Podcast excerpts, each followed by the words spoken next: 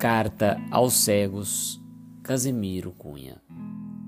Na romagem dolorosa da vida de provação, também trazia os meus olhos iguais aos teus, meu irmão.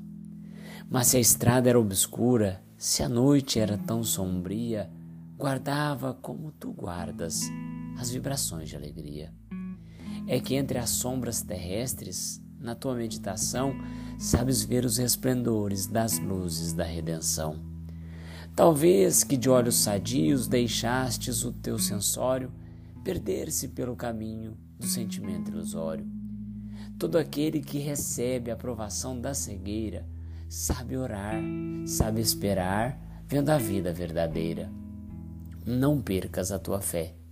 A crença é a grande conquista de quem resgata no mundo o abuso dos dons da vista. Guarda a esperança em Jesus na dor, não te desanimes. A cegueira é o resultado de muitos dos nossos crimes. Nos tempos que já se foram, muitos de nós, meu irmão, fomos verdugos terríveis, plantando a desolação. Os grandes desvios da alma, no erro amargo e mesquinho, são reparados na sombra que nos envolve o caminho. A cegueira é uma estação de corrigenda ou de cura onde o espírito se aclara, visando a estrada futura. Portanto, as horas de sombra no curso de uma existência são nossa reintegração no amor e na inteligência. Meu amigo, continua alegre na fé, no amor.